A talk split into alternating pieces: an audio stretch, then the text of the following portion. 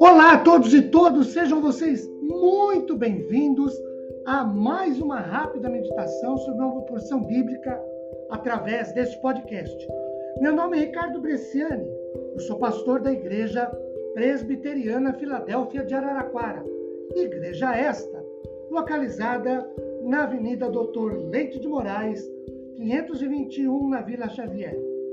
Digo-lhes que é uma grande satisfação, um prazer levar a todos vocês mais uma porção da palavra de Deus. Hoje, tendo por base o texto de Judas, cap capítulo 1, versículos 24 e 25. É uma doxologia. O texto diz assim: Ora, aquele que é poderoso para vos guardar de tropeços e para vos apresentar com exultação, imaculados diante da sua glória ao Deus único, nosso Salvador, mediante Jesus Cristo, Senhor nosso, glória, majestade, império e soberania, antes de todas as coisas e agora e por todos os séculos. Amém? Queridos, esses dois últimos versículos da carta de Judas são tidos como uma doxologia, ou seja, uma forma litúrgica de louvar ou de louvor que glorifica e exalta a majestade de Deus. E aí, no versículo 25, lido há instantes, nós temos, primeiro, ao único Deus, ou monoteísmo, não deuses, mas um único e apenas um único Deus. Segundo, esse Deus único é nosso Salvador. É a mensagem do anjo para Maria em Lucas capítulo 1, versículo 47, e a palavra de Paulo a Timóteo em 1 Timóteo capítulo 1, versículo 1 e o capítulo 2, versículo 3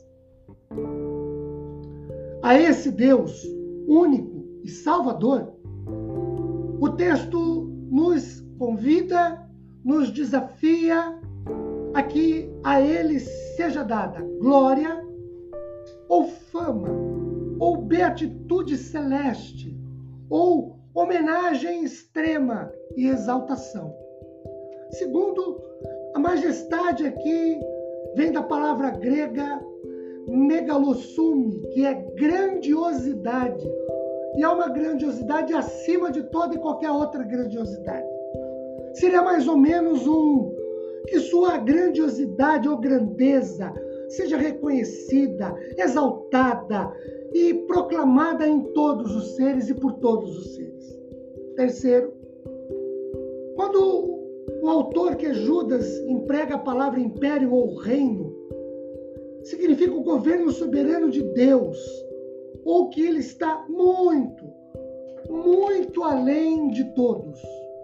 Quarto, ele fala de soberania, que envolve a autoridade ou autoridade. Deus é o tribunal superior de apelo. Ele está muito, muito acima todo de todos os poderes. Agora, essa manifestação de louvor e adoração a esse Deus que é único, de que Judas trata no verso 5, tem como ponto de partida duas manifestações divinas a favor dos seus eleitos no versículo 24. Primeiro, ele nos guarda de cair ou de tombar.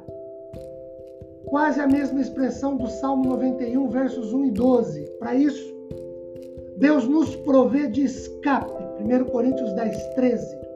Deus nos guarda em segurança dos assaltos do mal. Segundo, ele nos apresenta com exultação. Em Deus, encontramos uma âncora segura da alma, a orientação para a vida diária, a certeza de que chegaremos em segurança ao céu. A esse Deus único, digno de honra, glória e louvor. nós sirvamos, nos relacionemos com Ele. Amém?